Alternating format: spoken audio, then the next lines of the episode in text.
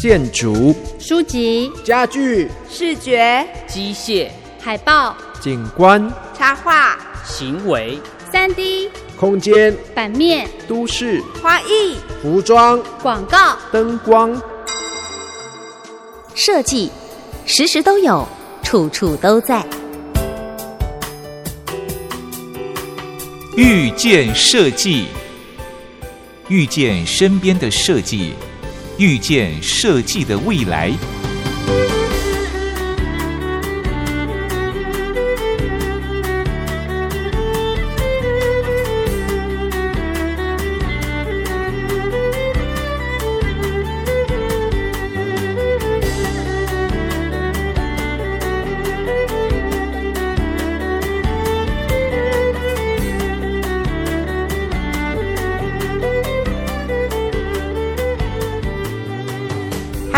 收音机前的听众朋友们，大家午安，我是珊珊，我是东龙，欢迎在星期天下午两点到三点收听《遇见设计》的节目。好，我们一起遇见身边的设计，也遇见设计的未来。在上个礼拜的节目呢，我们呃访问的是中泰美术馆的艺术总监黄珊珊，给我们介绍他们目前正在进行的展览啊，叫 SOS 粗犷主义建筑展。嗯，对对，那我觉得我们今天要继续介绍的这个展览，我有那种呼应。哦对，因为上次我们看展览到后面就是一个区块，就是讲台湾的当时的粗犷主义。嗯，对，也是差不多一九六年，大概也是六年之后，大概到七零年代初期左右这个时候的一个作品。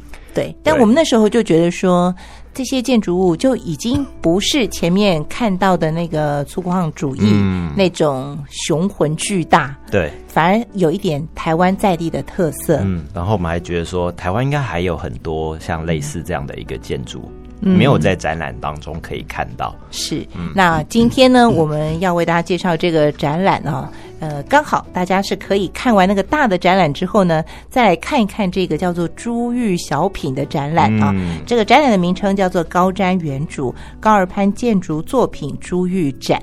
呃，它虽然规模小一点啊，里头也没有那个豪华的大模型，可是看了这个展览，你才会比较有一点感觉，就是说现代主义的建筑在台湾是一个什么样的样貌。嗯，而且展出好像非常多的图稿嗯在现场。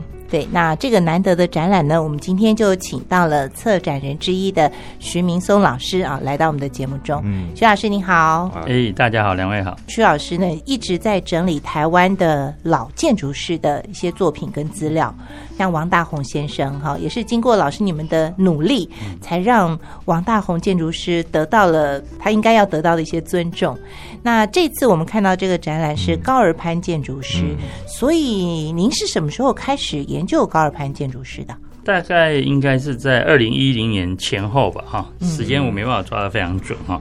主要是王大勇先生是战后第一代建筑师哈，就说我们说战后不管是从大陆来台的哈，或者像陈仁和这种接受日本教育在台湾做设计的哈，嗯，呃，基本上他们的建筑教育的专业养成基本上都不在台湾哈，就说像陈仁和是在日本，嗯。那王大王是在呃英国跟美国完成他们的专业教育。嗯。那像高尔潘先或蔡伯，我们刚刚提到啊，其实这些就是典型的本土培养出来的哈，而且哦。高尔班其实客观上来讲，人家也算是没有留学，然后就说我成大金融系毕业以后，可能短暂到日本去实习几个月，然后就嗯。在台湾职业。那我觉得在这样的一个专业养成的状况底下，能够做到像高尔班建筑师这样的一个地位，我觉得成就是很高的哈。嗯那我现在细起来说，为什么会开始跟高尔潘建筑有接触？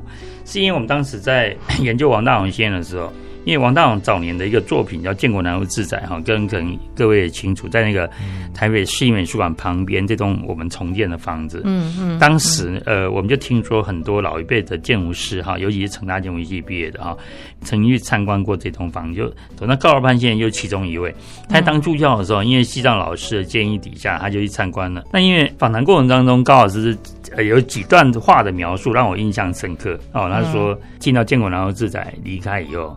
回家悸动到三天睡不着觉，我就觉得这个有点夸张。就就我就想说，哎，这个人为什么会悸动到三天睡不着觉哈？嗯那显然就是说，他对建筑一定有一个嗯强烈的直觉、热情。前辈做出一点东西来呢，感动了他嘛，对。嗯所以那个时候我应该是猜测，高安建筑师以后也会是不错的建筑师啊，因为多数的人进去之后，并没有激动到三天睡不着觉，哦。只有他，哈 就是只有那个 他感受特别深，感受特别深哈。嗯。其实这个很重要哈，因为一般我们有时候在学校教书，我们就尤其有很多户外教学，你如果那些学生。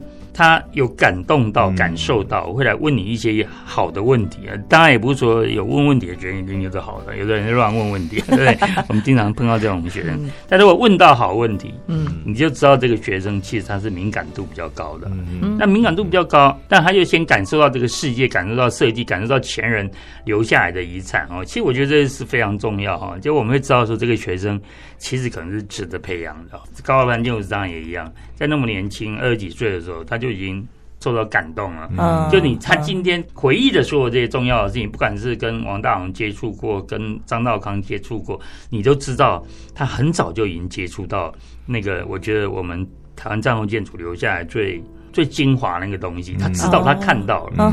他会觉得我需要去跟他们接触，这个很重要哈。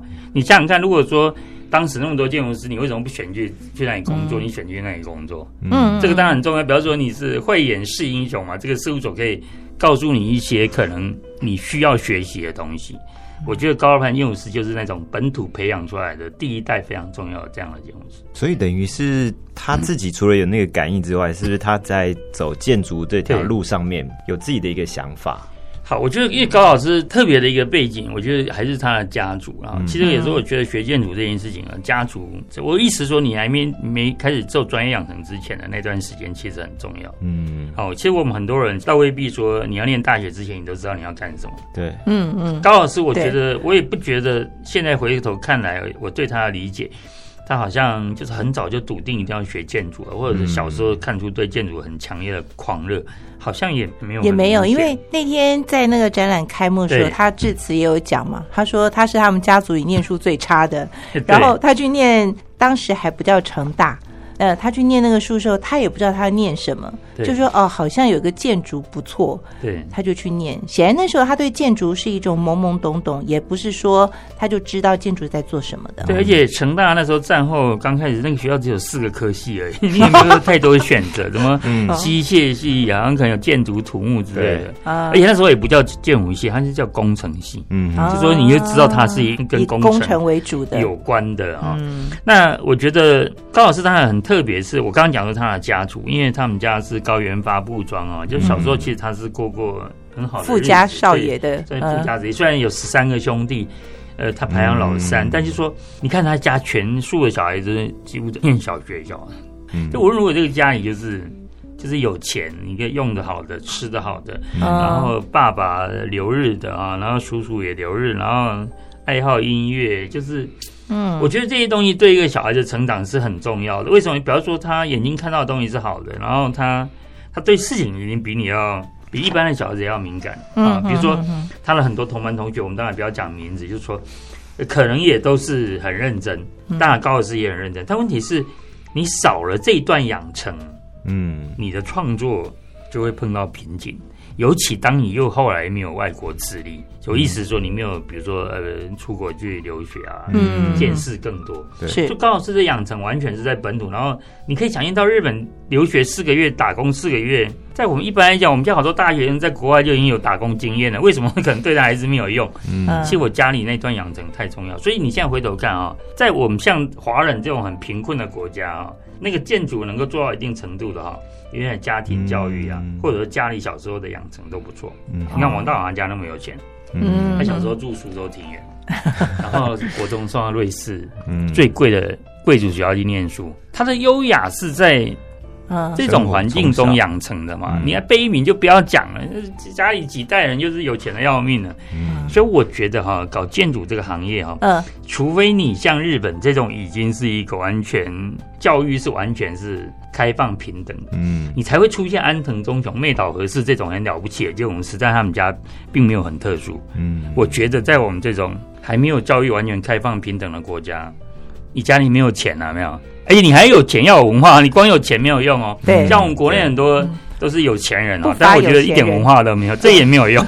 就你要培养出像这种在人文上面很有表现的、啊，嗯，你基本上啊，我觉得家里的背景很重要。你像朱熹，你可以培养出几个女儿都是搞文学创作，这爸爸妈妈都是搞创作的啊，就是那个家族已经有这个养分在那个地方，所谓的“富过三代才懂吃穿”这句话还是有它的道理，对不对？还是有道理。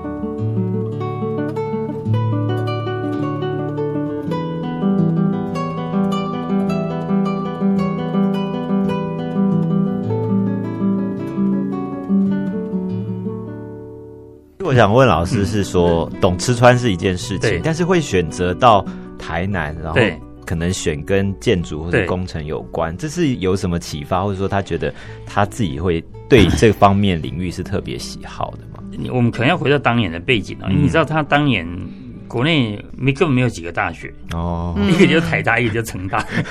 然后，而且成大刚进去的时候，他一念的时候，其实 是一个专科改制的一个技术学校，嗯。嗯。有点像，就是有点像理工学院这样。嗯那我刚刚不是讲，刚开始才四个系，是哦你念不到台大，你就只能念成大而已，又也没有什么选择。那你当然成大，你还有四个系可以选嘛。嗯嗯他可能觉得我对机械没兴趣，或许他因为家族的关系，他对人文的东西有点兴趣，所以选来选去，你就只能选建筑而已。因为建筑看起来跟人文还有点关系嘛。嗯嗯我嗯我觉得应该是这样。其实我觉得那个时代选择性没有那么高。嗯，是，可能也不能完全是以兴趣为考量，就是大概差不多呢，将来也可以有饭吃，对，可以赚钱。而且我们刚刚讲说，他也不是他们家最优秀，他 自己讲，他们家好多那个博士学位什么，就是对对都是他他只有大学毕业，对对不对？哦对，你怎么会知道说以后会变成是很优秀的建筑师？嗯搞不好他自己也预测不到。是高尔潘建筑师，他在呃他自己的自述当中，他说他是一个很幸运的人，嗯，一路都遇到了很帮助他的人。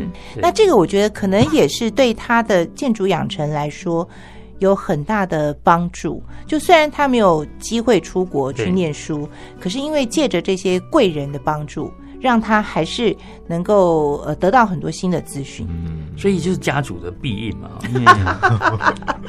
我真觉得就是嘛，因为他爷爷高地龙就是乐善好施的人哦，他的奶奶也是。你可以想见哈，就是他爷爷奶奶那一代创办了高原发布庄，然后后来经营公车，那个财富是一度是连福州都有的。我意思说是有钱的不得了的家族。嗯那我听到好多故事说，他们真的是乐善好施，经常会帮助人家。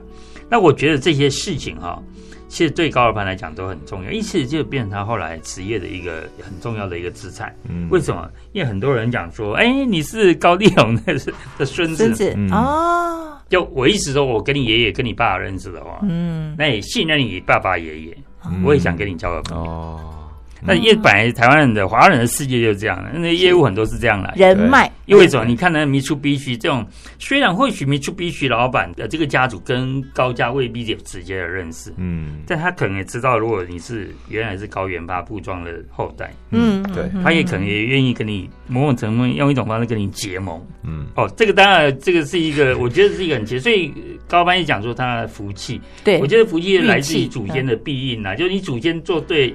事情做好事情，其实对于后代子一定是有帮助的。为了你老祖宗讲的话都是有用的。所以老师，你今天是给我们上那个心灵开导课。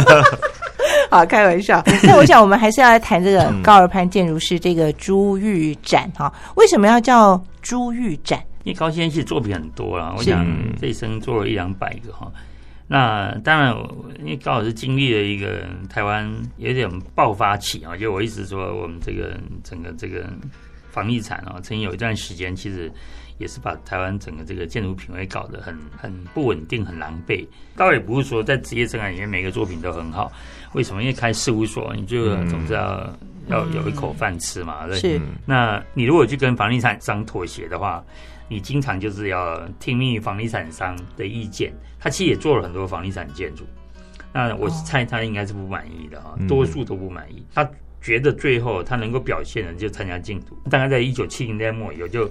大量的参加竞图，不管拿得到拿不到，但当然后来经常拿到很多了。台北市立美术馆，什么什么台北市银行总部啊，什么河库啊，什么土地银行的这个训练中心啊，华氏大楼，这些都是他净土拿到。你看我们今天看挑出来这些重要作品，里面有一半以上啊都是净土拿到的。他不是净土拿到的那些，像月里山庄啊、新淡水高尔夫球俱乐部啊，那个都是我个人认为是有品位的私人的业主委托的。粤语山庄是 Mitsubishi 的家族，嗯，对不对？他就这种家族啊，就受很好的日式教育，他会比较也信任专业，嗯，让高尔夫有所发挥。嗯，新淡水高尔夫觉得不是许博颖他老爸叫徐炳，徐炳是谁？徐炳是板桥林家花园的大总管，我意思是说都是有品位的台湾人，嗯哼，然后也有有钱了哈。但你现在回头看看，说高老师最好的作品，其实都还是不是净土，就是一些。好的私人业主的委托，所以高老师会讲晚年写说建筑的六盏明灯。嗯嗯，其实好的业主，我觉得是第一个最重要的一个项目。我们都一直以为说建筑师最重要的，我觉得都不是业主最重要。我认为业主才决定了很多事情。如果业主不给你机会的话，你是没有机会的。我们建筑是服务业，它不是这样说。你今天画一幅画，我可以画了以后，我就把它藏在家里的仓库里面，等一百年以后再让它。嗯，灿烂发光是。哎，我们建筑没有人定制，你就不可能做啊。怎么没事在家里画图了，准备拿来盖吗？这种不可能。就建筑基本上是要定制的。嗯，所以我觉得既然要定制的话，就有业主，业主的品味还是决定很多事情。嗯，所以你看文艺复兴、中世纪末年很棒的话，都是因为业主很有品味。不管是主教啊，或者是梅迪西家族啊，嗯，这都是有品味的业主啊。不然怎么会有你看基罗会有那些你今天知道那些很棒的文艺复兴的话？嗯，我觉得那是意大利最棒的一段时间，就是到处都是有品味的业主啊。那老师觉得高尔潘先生他可以遇到这些好的业主，是因为他业主很多，我们看到的这些案子是属于好的，是这么说，还是说他有什么方式，就是他大部分都是接触到好的业主吗？当然，这个接触到业主，当然我一直我刚刚讲说他家族的背景了哈。那再者，我觉得当然也是，你如果在这个圈子里面你久了，你也树立了一些形象，好的业主愿意。就靠近过来，我还是觉得有一点物以类聚的状态。嗯哼，为什么你可以碰到这种业主，而不是那种业主？我觉得他就是一种大家会觉得你的气场跟他是一样的。但倒也不是说靠过来的业主一定都好的哈，但是就是说会比较容易碰到。应该是几率问题，对不对？就是你如果气场好，吸引到好业主的几率是比较高高一点，还高一点。但是因为我们台湾社会，因为大部分都不是不好的业主。我觉得王大王大部分也都碰到不好的业主啊，他也认为林语堂也不是一个好业主，哇，诸如此类的。可是你这个是秘密吗？还是你就不是秘密？我讲的是真的。就 我我现在没有在批评林语堂的专业，是在批评林语堂作为一个盖栋房的业主的话，他可能是很不好的业主，因为他可能个人意志力比较强，所以他会强势主导那个，他没有真的尊重嗯那个专业啊。所以我其实，在台湾我也碰到很多很优秀的读书人。在台湾很奇怪啊，跟你有没有好好品味完全两两件事。嗯，比如说你是一个伟大的文学家，和伟大的乃至是建筑评论家，我都觉得很多连连建筑的基本品味都很差的，这种我都见过。那表示说这个社会的美学教育啊，是基本上是有问题的。但我觉得美教育它是跟你的成长环境有关。嗯，对。没有我觉得这个主要就是我们大家看待建筑师是一个设计者，还是是一个工匠。在传统的社会里，盖房子是工匠做的事情，跟设计没有那么直接的关系。这是在传统的想法当中，有可能。那再者，我觉得台湾社会也比较比较不尊重人文创作领域的。专业者，嗯哼，就是我们还是把它比较当成做生意。如果你今天做生意，那就是老板说了算数嘛。所以高尔潘有一次在日本实习两个月的时候，跟浅川国男那个很有名的建筑师，他就有一件事，他就印象很深刻。他说他去跟浅川国男去开会，他就跟业主开会。然后开完会以后，业主就说：“那我们请这个钱川先生做结论。”高凡就吓一跳，说：“我们在台湾来的时候，我们把业主做结论，那说请建筑师，哎，什么意思？建筑师做结论，他可以把这个设计费，就我一个工程费变大，他就可以赚更多钱。所以业主会不信任建筑师，就啊，你就是要赚我的钱，你把工程费的这个基数变大，然后你就给他更多设计费。嗯，但日本会尊重建筑师来做结论，因为他的专业判断才是对这个整个建筑的方向是好的。”所以高凡就觉得在台湾是很难的一件事嘛，因为 我们业主大部分他要做主导这件事，做结论，但经常是不对的结论。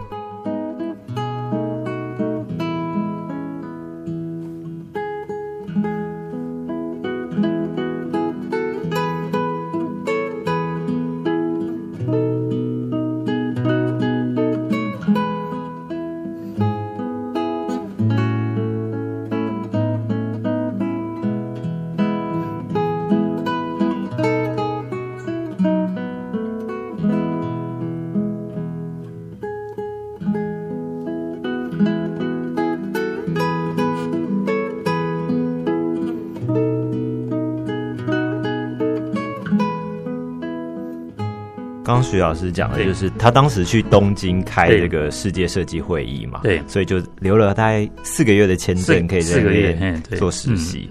我们在看他的时候，就是说他经历过非常多不同的时代。对，如果说像这个展览是希望让更多人去了解他的话，对，我们怎么样去看？呃，这位建筑师，如果他是一个台湾建筑师的代表之一的话，他的风格我们会怎么解读他？但这个是一个很好的问题。其实你知道这个问题并不怎么好回答。嗯，他好回答的话，就是说他应该能够放弃脉络。你知道我们研究台湾战后建筑很长一段时间了哈，我们也研究王大王，研究王大王同一个时代的。嗯，那我们研究第二代，这高尔班、蔡伯峰，我们发现台湾其实做这种历史研究哈，我不知道起码我们建筑史研究这样有一个特别困难的点，就是说我们之间的这个脉络系谱啊不清楚。嗯，大家有点好像各干各的。好像听起来高尔班有看王大王的东西受到影响，但你会发现他后来语言并没有受到影响。嗯，这个很奇怪，说我受到这个人的感召，但后来我的语言其实跟他是没有关系的。这不是一件很奇特的事情嘛？就我们今天研究日本啊，很清楚啊，日本是这样，就是说你打开戏谱，有时候从学校你就可以看出这个戏谱，就是说哦，丹下健三是前川国染的学生，丹下健山之后又有谁谁谁，我们都可以拉出一堆人，然后每一个人跟每一个人的关系。台湾没办法拉出这个关系来，我们就不容易摆在一个脉络的定位。那我我想试着解释这件事情啊，我觉得这跟台湾社会的多元性有关，而且跟台湾有一段时间失去记忆有关。可能这个失去记忆，可能因为是二二八，嗯，可能是因为白色恐怖有很多事情。我们台湾人其实对历史啊，其实很不愿意去回顾的。嗯嗯，不愿意回顾历史的话，那我意思是说，那我过去别人留下来的经验啊。对我来讲，基本上是不重要的。嗯，我就是重新再从零出发，向外学习。如果这样的话，我们就很容易说一个东西都是好像有很多山头，但时间的关系并不密切。那这个在其他国家不太会发展，因为我们台湾是一个移民社会嘛。是，你看这一百多年来是大量的一个不断的移民的改变，统治者也不断的改变。对，所以这个造成台湾是有很多的断层在那个地方。那这个断层也让我们好有个很大好处，所以台湾为什么特别有活力？因为既然我不需要 回顾的话，那我就拼命往前冲啊！中小企业很厉害，他就往前冲就对了嘛。为什么？因为没有历史包袱，他没有历史包袱。嗯，因为大家都告诉你就不要回忆过去，我们就是往前走，所以你这样就会造成我们在人文历史上面的那个连续性会变得很模糊。嗯，那但倒也不是说我们未来不会有，只是说有一段时间这六七十年还是这样，但是我们现在在把这个缝隙想办法透过各种方式把它弥补起来。对，所以你问我说高尔帆怎么放进这个脉络啊？对我只能跟你讲说，他活跃在哪一个阶段。但是，也你看他受人的影响，受到什么科比一的影响？哎，他为什么奇怪？他不是看王大王很受感动，三天激动到睡不着觉吗？他为什么不要受说受王大王影响？宁可说他受。因为讲受科比影响最安全，嗯，因为高傲潘的意识形态很特别，他家是深绿的，客观来讲，他并不认同王大宏背后所代表的这个意识形态。啊，哈哈哈。但是他又不想否认那件事情，因为王大宏的确对他生命里面有一个有奇特的重要性，是，他就干脆就都不要讲这块土地上面受的影响，我受一个遥远遥远的科比的一个法国人的影响，我这总不会犯错吧？总不会掉入白色恐怖的困境吧？是不是？你看他也不讲我受日本人影响，明明他就受丹下健战影响，台北市立美术馆什么代谢都有，是，但他就不直接讲受丹下影响，因为丹下反正受科比影响，我讲受科比影响总没错。因为你讲受当下影响的话，那你就受日本影响。受日本影响，在我们台湾的某一段时间也是政治不正确。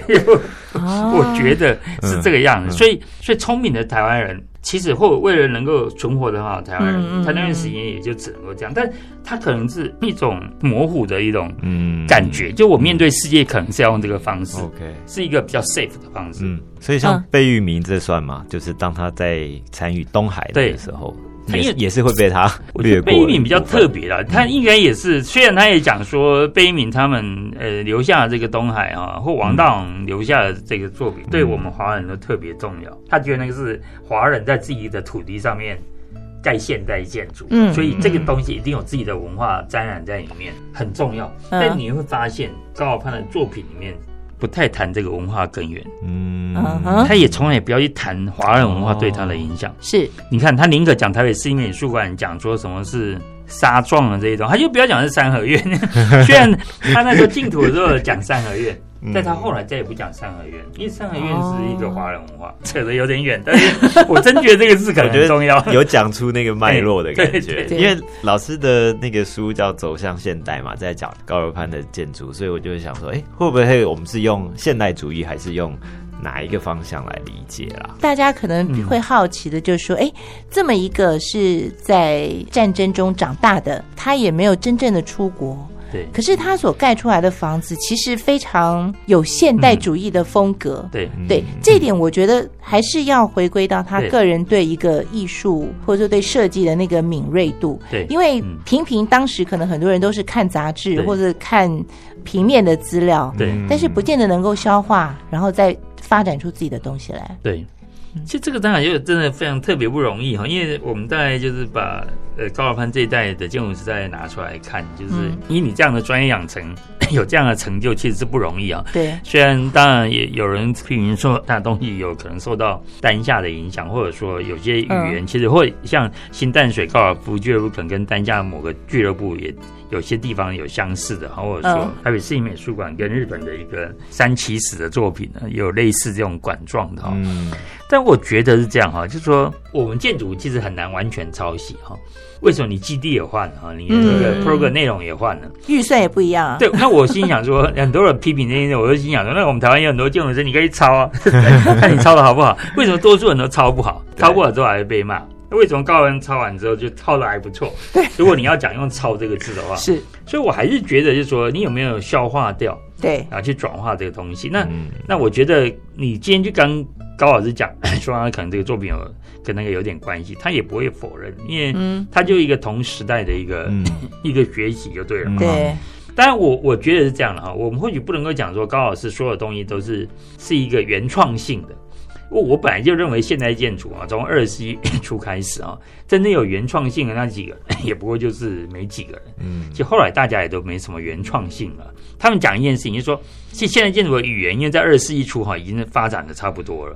多数我们就是运用这个语言去解决，好像就那个地方有很多工具哈，你就用这个工具去解决我们现在的问题。因为现在问题其实层出不穷，很多很多问题。嗯嗯。比如说我们最近那个王秋老师的国家文艺奖，基本上他的语言也不是一种创新的语言，而且但他就把这语言拿去解决很多问题，是解决的很好。嗯。的一个建筑师，我就觉得这样就够了。所以他们讲说，我们现在建筑师其实你手上其实你是。任务比较重要，不是语言的创新。嗯，就你拿这个工具去解决问题，这个重要性大过于你是语言创新。你语言，你看我们这五十年来，大家说怎么创新，有没搞出什么谁创新语言？就是，因为我觉得创那个是阶段问题啊，刚开始出现的时候才比较有创新的。嗯，那你到后来它越来越成熟的时候，其实就是运用了嘛。对啊，创新你是说。我今天从文艺复兴到巴洛克，这个 style 改变，对，它真的可能。其实我们今天回头看巴洛克，相对文艺复兴也没有那么大的改变差别。对，真正的改变，我觉得是现代建筑，就是说，对对，现代建筑相对古典语言。真正是创新，对啊。好，我觉得人类历史在这一次是最最伟大的一个创新，就就这样。只是大家现在好像都喜欢用是不是原创或者是有没有创新来看待一个作品，但其实像建筑或设计都是它其实都是要解决问题的。创新不一定是业主想追求的那个事情。对，而且业主现在多数也不 不 care 这个。而且什么叫创新？你有仔细爬书啊，很少作品是创新，都不是。Later.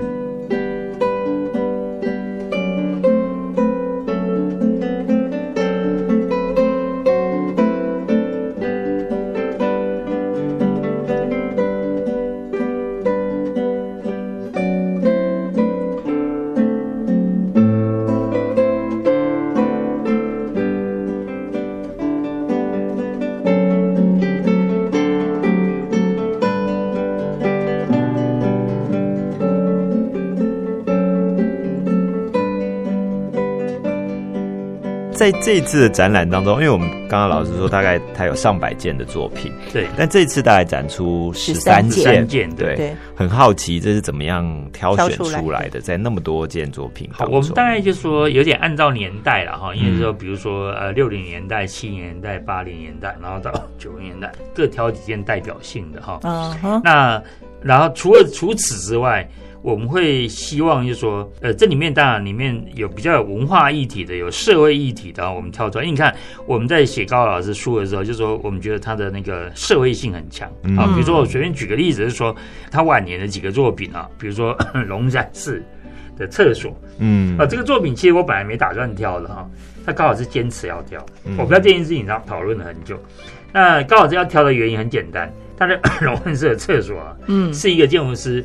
拿着这个我刚刚提到的工具解决问题，做的最好的一个。嗯，那龙山寺本来最早就有一个公共厕所，但是因为扒手经常去扒的东西以后，会把那个钱拿走以后，把那个扒手那个丢到那个马桶里面去，就会把 管道接通堵堵塞了。然后龙山寺头痛的要命，每次都叫水电工又把它打掉，又那个。但后来他们就找高老师，因为高老师也是 龙安寺基金会的董事。但是因为本来想到厕所这种事怎么可以去委托一个大建筑师啊？因为有点太不像话了。后来他们就出了很多问题，就就咨询高老师的意见，说怎么办？高老师，我帮你想一想。后来他就帮他想说，等于就说我做一个管道层，就一直把所有的那些管子有没有，嗯，都弄在一个开放的管道层里面，一阻塞以后就可以。工人就可以 进到那个两米多高的管道层，很轻 卸下那些管子，把里面阻塞的东西拿出来。那你这样就一劳永逸啦。但问题，因为你多是增设一层管道层，就增加了很多费用。另外，厕所用了两千多万来盖起来，嗯就是没几间哈。一般厕所可能几百万就盖起来了。但是问题。龙山寺刚开始也有点犹豫，想哦，这厕所这也太贵了吧？那后来因为其中一个董事哈，是那个我刚刚讲简德耀先生，简德耀先生就大力支持，说这个是一个好的 idea。其实如果今天不讲那些事，你从外表的形式看，这种房子看不出来，没有什么了不起啊。刚好是觉得就是说我真的帮龙山是解决了一个他困扰已久的问题。他说我们建筑师的工作，嗯，在这个地方，嗯，还包括一些升降机的，对，就是他觉得形式并不重要，嗯。如果建筑师没能够解决这些基本的呃实质的问题的话，那你就不要谈形式问题。他在那个纪录片里头，他还特别说，当当时龙山寺是没有冷气的，可是他的厕所里有冷气，他坚持要有冷气。在这个案子里头，你会看到高尔潘建筑师没有那么强烈的说，你一定要挂我的名字，或者说我要做的是那个有名的建筑，而不是只是一个厕所地下化。就是我们刚刚讲的，它其实是真正用用好了工具，但并没有强调说哦，这个一定要有某某建筑师的一个色彩或是风格。对，这期我觉得我们谈的那个社会性这个问题啊，这个我觉得作为一个建筑师，他他认为从科比一身上是非常重要的，所以我觉得他有很多重要的作品啊，其实他都有一个总是有一个策略，比如说华氏大楼哈，华氏大楼当时也是很特别，因为其实当时华氏大并没有委托他。其实是要委托沈珠海建筑师事务所。那沈珠海因为帮华氏前面几期啊做了很多事，那个年年代根本都没有什么采购采购法，就是他可以直接委托沈珠海。嗯，结果沈珠海大家就被人家说闲话，说啊，你跟华氏的关系，跟很多公务的关系，导致很多案子你都是靠关系拿到的。沈珠海就不好意思，后来就。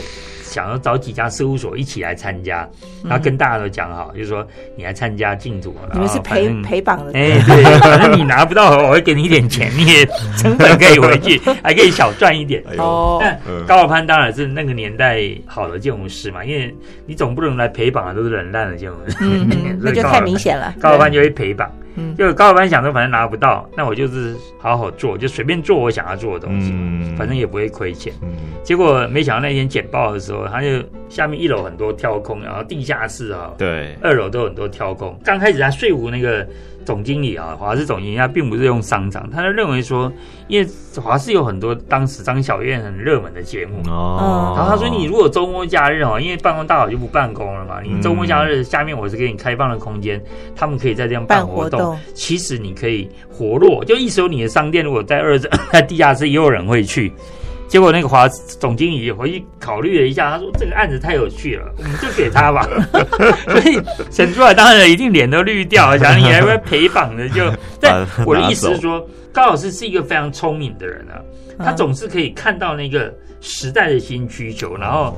给出一个很好的意见，所以他经常说服业主都不是跟你讲说啊，我这栋房子盖的多漂亮，或者说我这栋房子的立面是用什么预柱的，从下面掉，因为这种技术问题对一个经营者来讲有什么重要的？嗯嗯，他总是可以告诉你说你需要的是在哪里，所以他很聪明，他知道业主这个社会的动向是什么。嗯嗯，他告诉你一个这栋房子盖完以后是符合社会动向的。嗯，所以我觉得这一定要是聪明人才办得到。嗯，那其实高老师这种很聪明的策略啊，他不是在一两栋房，它是展现在很多栋房的。台北市银行大厦也是，对对不对？包括台北市立美术馆都是。嗯，他都有一个策略在参加净土 presentation，他想要说的事情。老师可以讲。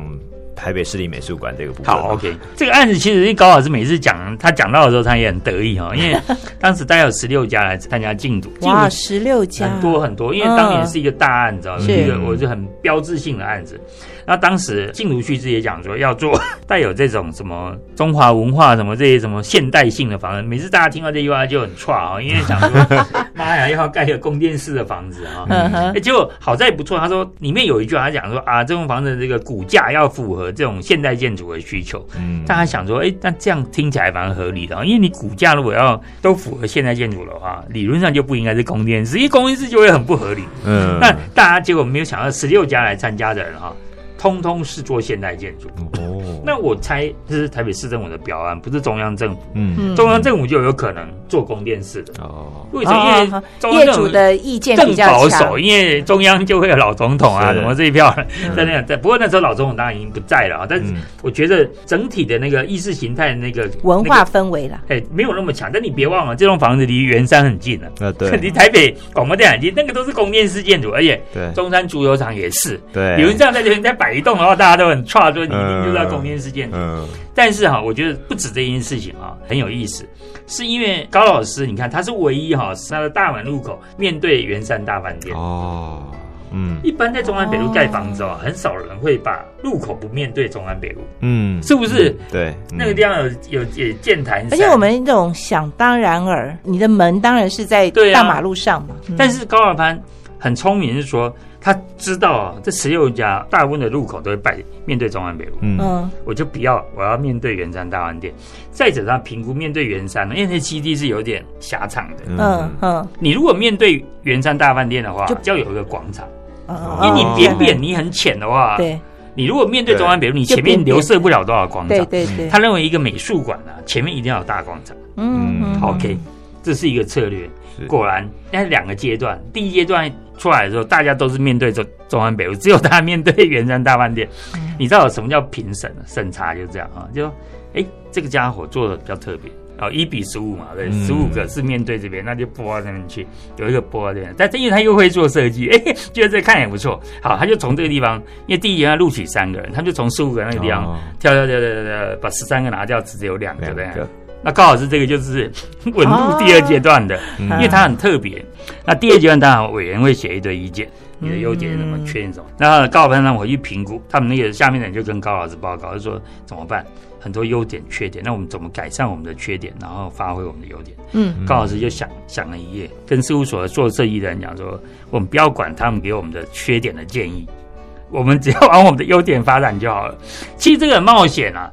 你想想看啊，第二阶段的委员还是同一批，你如果没有听他的建议，对，是不鸟我，你不尊重我，把你刷掉。但是问题是，反正评审就是这样嘛，你总是在在三个里面挑出一个，那两个比较比较保守，他可能就会改善他的缺点。缺点，但是我们正常做法都这样子啊。但是问题是这样啊，我们经常知道这个世界是这样，其实优点跟缺点是一体两面，一体两面。嗯，你改善了你的缺点，就是拿掉了你的优点。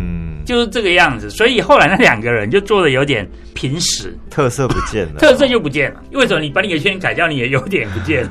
结果高老师就一直发挥他的优点，就最后投票他就第一名。哇，多聪明的一个人啊！这是一个策略嘛？你把你的优点发挥到极致，如果你东西是比较有特色的话，你就容易跳出来。对哦，因为当我们如果是比那个缺点少，还不如我们就是来比优点多。对对，就是说服我买单的那个理由。其实就是这个样子，对不对？这个真的是一个很聪明，聪明要冒一点险，但是聪明。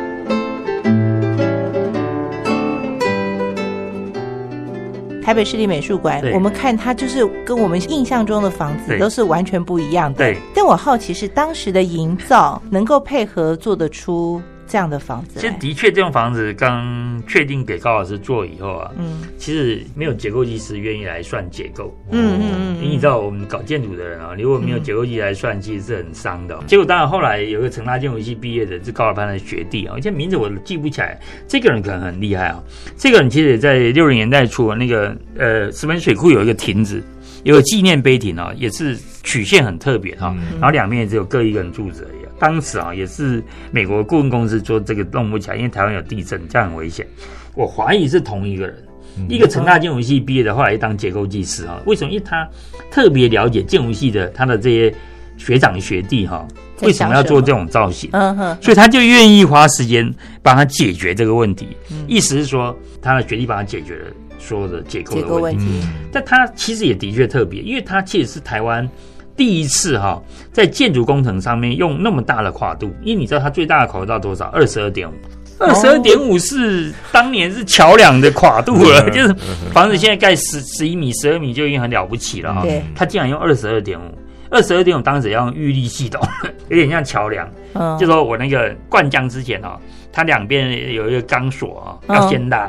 那个钢钢缆要先拉，它拉了以后，这个这个会上去，所以你挂完这样子就会下来，就一有预先施力，它的跨度就可以变大。你如果在土木工程上面，跨度可以跨到五六十公尺、上百公尺都没有问题。嗯，原因就是因为预力。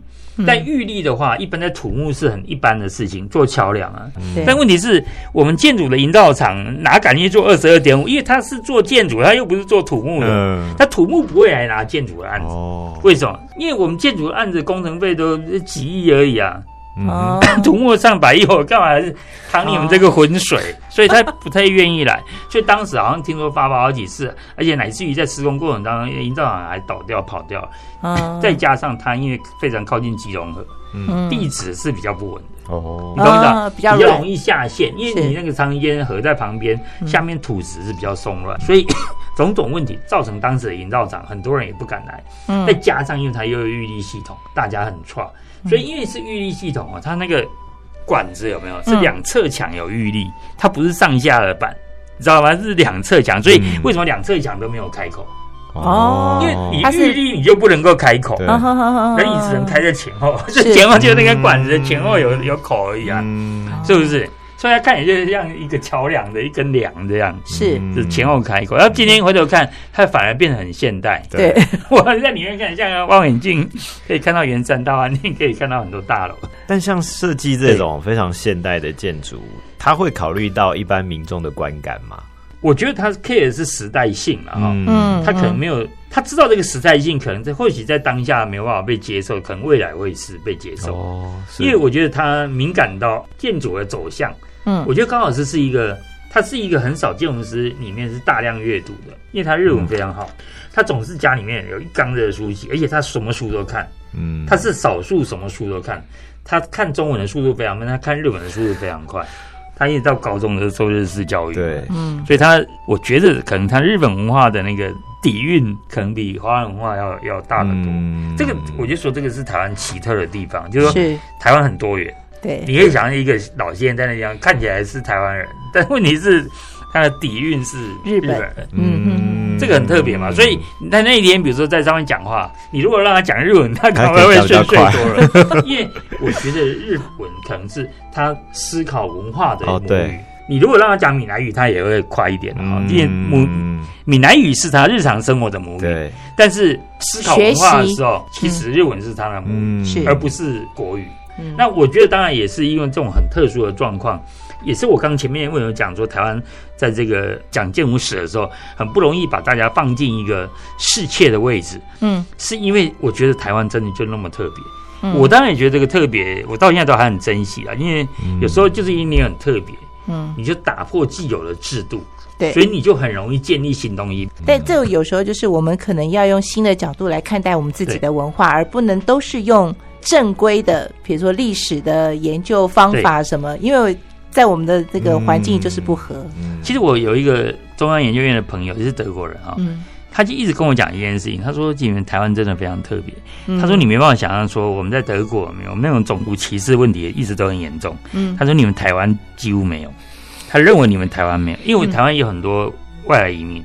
嗯，他说：“我们台湾。”相对于他们德国这样的国家，没有？我们的包容性大了非常多，所以没有那么明显脉络或者历史这种感觉，反而会造就很多不同风格的东西。因为像高老师的作品，自己也很好奇，像《月里山庄》，它是比台北市立美术馆在。早两年，对对，这个比较少，大家也许不是那么熟悉，但是我觉得它的造型上面也是很特别。其实你看它的东西非常简单哈，它其实就是一个像台北市立美术馆一个管子而已哈。对，只是说这个管子不是玉立的，所以它两侧只有开窗。那它会这样的一个很大的原因是因为它是山坡地，嗯，那它那个管子就是一直挑到一个比较低的地方的时候，它为了不要破坏下面的地形地貌。他挑到那个地方的时候，下面就都没有房子哈，就意思是说下面是空的，做一个电梯上来哈。那当时他的确是说服了越不要把那个基地产品来安置这栋房子，所以他才会产生。这样的一个造型出来啊！你看，其实我觉得高老师很棒，说你看这个管子，它其实那个旁边两侧的那个玻璃窗子有没有？就开的也很整齐啊，对，就是干净的不得了啊。对，这个完全不符合我们台湾整个大概六零年代到九零年代的风格。对，我们台湾其实后来语言越来越矫情，然后越来越多装饰哈。像这样的房子在房地产一定卖不出去的，因为就是叫做没有做设计，就是一个白色建筑，也就是一个白色建筑。但问题是。这个就典型，就是科比他们那个时代啊，要的一种最纯粹的东西。对，但是当我们也误以为说，那么纯粹的东西设计很容易做，其实是更难。为什么？我如果今天给一个白色的一个盒子。嗯，然后要做的很漂亮，绝对不是一件容易的事。就是因为它很简单，你的比例的调配，你的最后比如说你到很多地方的线角怎么收有没有？就它其实是有质感的哦。对，那你就是要懂得去控制所有这些 proportion 跟最后的收头的质感。那我觉得高老师是在这件事情上做的很好的一个人。当时这个 Mitsubishi 这个是一个招待所，就是说他的员工可以来这边度假泡汤，所以旁边盖了有三个有没有？嗯，就是汤池三个圆哈。然后其中两个是男的，一个是女的。然后你看他弄得有点，他高尔自己讲说，有点像那个巫婆在那个森林里面晃动，没有，就是好像坐着这个他的这个扫把在那个地方飞来飞飞去。嗯，其实是少数高老师作品里面我认为很浪漫的。嗯，就我自己在形容高老师作品，就我研究高老师作品很久了，也也大量看他的作品，包括这个作品我都去过一一次到两次哈。你知道很多现代建筑干净到有时候你看久了会腻。嗯，高老师的作品呢，在那么理性的架构底下，看久了不会腻。比如说你今天一看那个什么台北市银行啊，就是后来今天台北富邦啊，中山北路那一段，你一看它也不会腻。对面的山比例好漂亮，比例非常漂亮。对，其实我觉得我一直觉得高老师的作品很应该去教育我们的小孩子，说其实注意一下，这是一种美，是我们要学习的美。嗯，我们的社会太少这种美。你看那个妹岛和是自己在日本盖房子的时候，他就讲说，他为什么东西要盖那么简单？他说，因为日本太嘈杂了，所以日本太乱了，我需要盖那么简单。这句话好像放在台湾也蛮适合的哈，太适合了。我觉得台湾简直是乱到无可 复加的地步，五彩缤纷。对啊，那我觉得当然，我们台湾会那么乱，也都跟我讲这个多元也有关啊。还有跟我觉得我们，比如说我们中小企业就是。像我们白手起家的人太多，你看我们现在搞房地产，很多建商啊，几几乎都是白手起家的，都还不是学建筑。是，你可以想象他们今天主导了我们百分之九十的建筑生产。对，你可以看有多惨。我我没有很悲观，我也。不是怪这批人，为什么这批人就是很自然在这个环境里面成长出来的？嗯，但是因为台湾人其实是一个很努力寻求进步的一个民族，可能他这一代不行，他下一代又想要改变。嗯，那我觉得我还是觉得，就是说这个社会一种自发性的改变，还是有可能在未来的五十年慢慢把这些东西调整过来。